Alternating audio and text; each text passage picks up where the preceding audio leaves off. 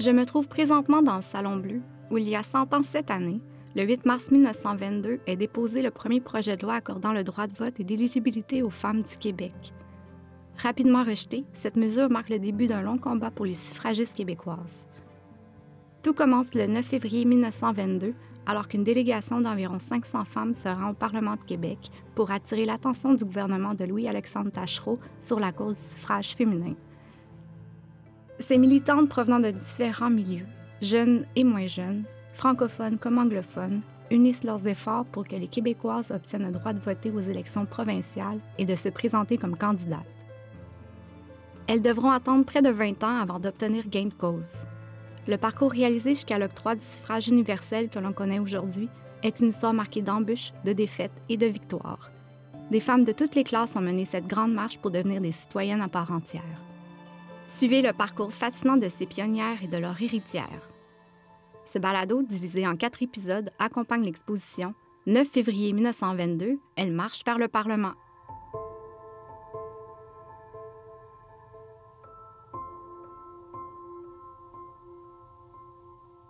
Épisode 1 Voter au Bas-Canada, 1791-1849. Nous allons maintenant faire un bond de plus de 200 ans en arrière pour découvrir la société québécoise de l'époque.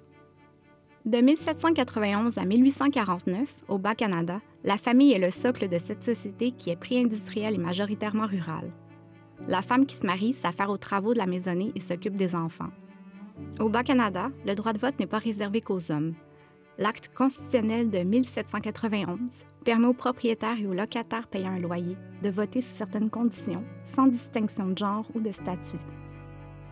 C'est donc par omission que les femmes, tout comme les Autochtones ou les Juifs, peuvent voter, droit qu'ils n'auraient pas en Grande-Bretagne.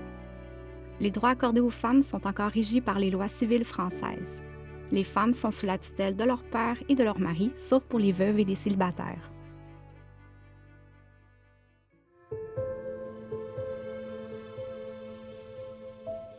Denise Baillargeon, historienne, professeure à l'Université de Montréal et autrice de l'ouvrage Repenser la nation, l'histoire du suffrage féminin au Québec. Alors, entre 1791, année où on adopte l'acte constitutionnel, et 1849, certaines femmes ont pu voter au Bas-Canada parce qu'à cette époque-là, le droit de vote était basé sur la propriété. C'était pas un droit universel. Il fallait être propriétaire d'une certaine quantité, d'une certaine valeur, de biens d'une certaine valeur pour pouvoir voter. Et la coutume de Paris, qui était euh, le code de loi qui régissait euh, le statut juridique des femmes mariées, leur permettait d'être propriétaires de biens, ce qui n'était pas le cas de la Common Law, qui était la loi qui s'appliquait dans les autres colonies britanniques de l'Amérique du Nord et en Grande-Bretagne. Donc, exceptionnellement, au Bas-Canada, certaines femmes propriétaires de biens ont pu voter. Et il s'agissait essentiellement euh, de femmes mariées en séparation de biens ou alors de veuves qui avaient hérité euh, d'une partie euh, des biens de leur mari. Extrait de l'article 20 de l'acte constitutionnel de 1791.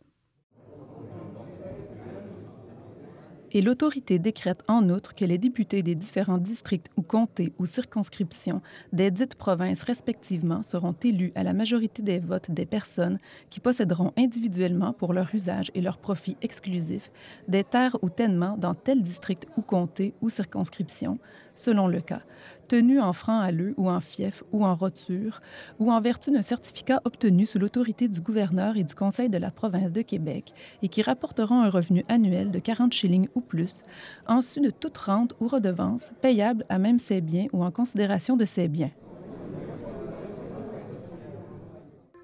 Mylène Bédard, historienne, professeure à l'Université Laval et autrice de l'ouvrage Écrire en temps d'insurrection, pratique épistolaire et usage de la presse chez les femmes patriotes, 1830-1840. Mais donc, les femmes peuvent voter et on peut euh, penser que euh, c'est en grande partie tributaire du droit français, hein, qui est plus conciliant que le droit anglais à l'égard des femmes. Euh, les dispositions de la coutume de Paris, par exemple, reconnaissent aux femmes le statut de propriétaire. Elles sont à la fois propriétaires des biens qu'elles ont acquis avant le mariage ou qu'elles auraient elles-mêmes hérités, ainsi que euh, euh, des biens qu'elles auraient acquis pendant euh, le mariage. Donc, la moitié des biens acquis par le couple pendant le mariage serait la propriété des femmes. Or, il ne suffit pas euh, d'être euh, propriétaire pour pouvoir voter. Il faut que la propriété euh, ait une certaine valeur. Donc, ce ne sont pas toutes les femmes propriétaires qui accèdent au suffrage. Selon Nathalie Picard, qui a mené des études sur le droit de vote des femmes de 1792 à 1849, Plusieurs catégories de femmes vont voter, mais la catégorie qui est la plus représentée, c'est la catégorie des veuves. Hein. Les veuves euh, peuvent jouir de leur propriété sans tutelle et on peut comprendre dans ces circonstances que certaines d'entre elles préfèrent le veuvage à un second mariage puisqu'elles ont euh, une liberté économique euh, plus grande. Mais il n'y a pas que les veuves qui vont voter, il y a aussi euh, des célibataires qui travaillent, euh, des femmes mariées, euh, des autochtones, des francophones, des anglophones et même des italiennes. Donc, il y a une diversité de femmes qui accèdent au suffrage. Denise Baillargeon. À l'époque, on ne vote pas secrètement, c'est pas un vote secret pour voter, il faut aller dans un bureau de scrutin. On se présente publiquement devant deux scrutateurs et devant les autres électeurs qui sont présents et qui attendent leur tour pour voter. Et là, on s'approche du bureau et là, on décline son nom, ses qualités d'électeur et là, on dit pour qui on va voter. On le dit devant tout le monde. Donc, c'est très public. C'est un acte très, très public de voter. Extrait de l'acte constitutionnel de 1791. Je, AB, déclare et atteste, en la présence du Dieu Tout-Puissant, qu'au meilleur de la connaissance et croyance, j'ai l'âge accompli de 21 ans et que je n'ai pas déjà voté à cette élection. C'est un acte très, très public de voter. Et à partir des années 1820, 1830, là, il va y avoir de l'opposition qui va commencer à se manifester à l'encontre du droit de vote des femmes. On va commencer à dire que euh, le fait que des femmes se retrouvent dans des bureaux de scrutin, euh, c'est pas respectable. Hein. On va commencer à associer la place des femmes dans la société beaucoup plus au foyer, aux enfants, qu'à l'espace public? Alors, une femme qui se retrouve dans l'espace public, dans la rue ou encore plus dans un bureau de scrutin, eh bien, elle est considérée comme posant là un, acte presque indécent parce qu'elle se montre en public, elle, elle s'affiche publiquement et qui plus est, elle affiche en plus des, des convictions politiques. Alors, donc, plus on avance dans le 19e siècle, plus ce droit de vote des femmes est contesté euh, par un ensemble euh, d'individus, autant des, hommes religieux que des politiciens, et y compris euh, le Parti patriote. Registre de scrutin de Montréal-Est, élection de 1820. Claire Castagnette, marchande publique, au Saint-Laurent, propriétaire, objecté par M. John La veuve B. Ouimont, bourgeoise, au Saint-Laurent, locataire, objecté par M. John Molson. Marianne Lavernier, bourgeoise, en ville, propriétaire. Louise Terrier, laveuse, Faubourg Saint-Laurent, locataire. Miss Boris, modiste, locataire, non qualifiée. Thérèse Saint-Antoine, couturière, Faubourg Québec, propriétaire. Barbara Maquet, modiste, en ville, locataire. Marguerite Ferguson, marchande, en ville, locataire. Les violences qui marquent les élections de 1832 amènent Louis-Joseph Papineau et le Parti patriote à considérer que les sphères politiques et publiques soient désormais exclusivement masculines. En 1834, lors des débats, Louis-Joseph Papineau s'oppose fermement au droit de vote des femmes. Louis-Joseph Papineau, journal La Minerve, 3 février 1834.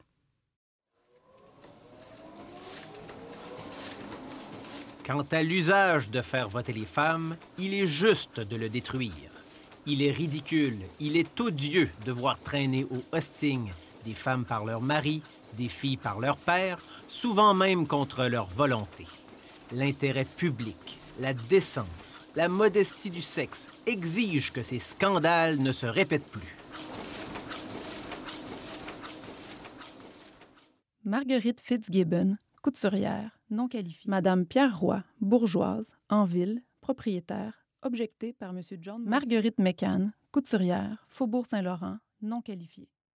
Malgré cette conception négative du suffrage féminin, les femmes votent en grand nombre pour le Parti patriote. Mylène Bédard expose cette ambivalence de Louis-Joseph Papineau et de son parti par rapport à l'implication politique des femmes. Pour lui, c'est une aberration. Euh, il prône l'idéologie des sphères séparées, donc les femmes n'ont pas d'accès à la sphère euh, euh, publique puisque ça va à l'encontre de la conception du féminin. Cela dit, dans les journaux, les patriotes vont tout de même exprimer un certain enthousiasme lorsque les femmes expriment leur patriotisme. Par exemple, les patriotes voient d'un bon œil les associations féminines patriotes qui euh, sont créées dans différentes régions euh, en périphérie de Montréal et où les femmes prennent des résolutions, euh, par exemple celle de, soutenir leur mari dans la lutte pour l'émancipation nationale. On voit aussi d'un bon œil les femmes qui décorent leur maison de drapeaux patriotiques lorsqu'il y a des assemblées populaires dans leur région. Donc, tout ça euh, est accueilli avec un certain enthousiasme, surtout parce que euh, pour les patriotes, cet appui des femmes est euh, une garantie de moralité de, leur cause, une garantie de justesse de leur cause, surtout aux yeux du clergé bas canadien qui, dans une grande proportion, s'oppose à la lutte des patriotes. Donc, pour les patriotes, l'appui des femmes vient un peu redorer leur blason moral et ajouter un vernis moral à leur cause et à leurs revendications. Donc, pour cette portion-là, on, accueille favorablement chez les patriotes l'engagement politique des femmes. Mais il ne faut pas outrepasser certaines limites lorsque les femmes vont sur la place publique et euh, euh, affirment haut et fort leur engagement. Là, il y, a, des réticences puisque euh, ça ne correspond pas à l'idéal du féminin que les patriotes se font. Aussi, à l'échelle à plus petite échelle, dans la correspondance avec son épouse, euh, Louis-Joseph Papineau va euh, faire preuve de la même ambivalence. Parfois, il va lui dire, il va lui écrire euh, qu'en matière de politique, elle pense aussi bien que lui et va cautionner ses idées. Mais le plus souvent, il ne va pas la considérer comme une interlocutrice politique légitime. Elle va lui écrire dans une de ses lettres que euh, que les patriotes prêchent tant l'indépendance et la liberté, mais exigent par contraste beaucoup de soumission euh, de la part de leur épouse. Donc, elle va lui mettre sous le nez ces paradoxes, les paradoxes des patriotes. Sophie Imbeau, historienne, nous parle des élections contestées par les membres du Parti patriote relativement au vote féminin.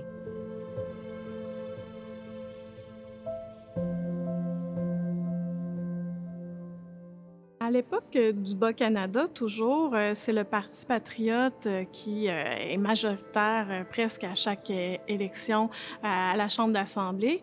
Donc, c'est eux qui vont déterminer, bien sûr, les projets de loi importants qui, qui, vont être votés.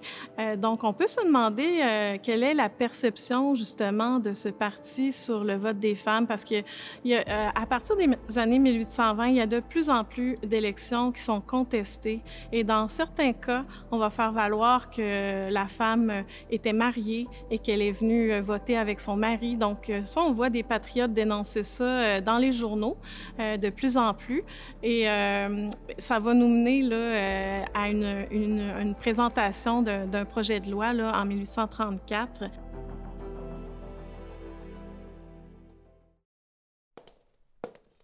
« 1834 adoption à l'unanimité d'une loi qui interdit aux femmes de voter. 1836. La loi de 1834 est désavouée par Londres et par une proclamation du gouverneur Gosford l'année suivante. 1837 à 1849. Les femmes peuvent voter, mais seulement une douzaine se prévalent de leurs droits. 1849. Refonte de la loi électorale, unification du régime du Haut et du Bas-Canada les femmes perdent le droit de vote pendant près d'un siècle à venir.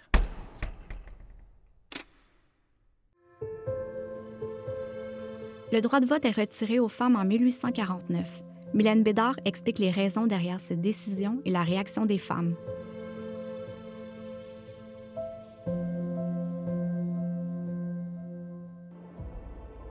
On retire le droit de vote des femmes en 1849 pour plusieurs raisons. Il n'y a pas une seule raison. Euh, d'une part, on peut dire qu'on corrige une, anomalie. Hein. Selon l'époque, euh, c'était euh, anormal que les femmes aient accès au suffrage puisque elles, elles ne sont pas incluses dans le projet d'émancipation nationale. Elles sont elles font pas partie de la définition de la citoyenneté. Donc, on a l'impression de corriger une anomalie. Il y a aussi le, rejet graduel du droit français hein, qui euh, donnait certains droits aux femmes, notamment en matière de propriété. Là, en 1849, on veut uniformiser les lois entre les deux parties du Canada uni. Donc, on, on rejette le droit français qui avait certains avantages pour les femmes. Il faut aussi savoir que dans les années 1840, la période post-révolutionnaire, hein, après les rébellions de 1837-1838, il y a un ressac. Euh, il y a, euh, on assiste à un renversement de l'ordre euh, où on voit un, ordre beaucoup plus conservateur s'imposer. Sur le plan politique, les conservateurs remplacent les libéraux. Il y a aussi le clergé qui profite de l'échec des patriotes pour réaffirmer son emprise sur le peuple et notamment sur les femmes. Les femmes ont eu euh, bah, publiquement peu de réactions au moment euh, de l'abolition du droit de vote en 1849. On peut euh, soulever plusieurs hypothèses pour expliquer ben, ce silence. Les femmes ne vont pas manifester publiquement leur, euh, engagement politique. Donc, il n'y a pas de, de, manifestation, pas de coup d'éclat des femmes pour, euh, pour s'opposer à cette, à cette mesure de retrait du droit de vote. Dans les années 40, euh, le clergé féminise la piété, donc fait des femmes les gardiennes de la morale et pour gagner leur ciel, elles doivent respecter euh, les commandements de la chair, mais aussi s'assurer que tous les membres de la famille euh, respectent les commandements de la chair. Euh, donc, c'est une première raison pour expliquer euh, ce silence. Une deuxième raison pourrait être ben, la peur hein, qu'a créé le traumatisme, qu'a créé, euh, qu'ont créé les, les, rébellions et la répression euh, qui euh, s'ensuivit. les femmes ne veulent pas voir leurs proches emprisonnés ou exilés, condamnés à l'exil. Donc, on se replie dans la sphère familiale. Et les femmes de patriotes aussi euh, se replient puisque les patriotes ont perdu de leur, de leur éclat. Extrait des statuts provinciaux du Canada de 1848 et de 1849. Et qu'il soit déclaré et statué qu'aucune femme n'aura droit de voter à aucune telle élection, soit pour un comté ou riding, soit pour aucune des dites cités ou villes.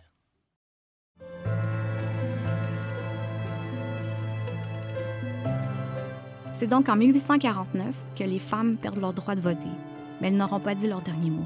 À suivre dans l'épisode 2.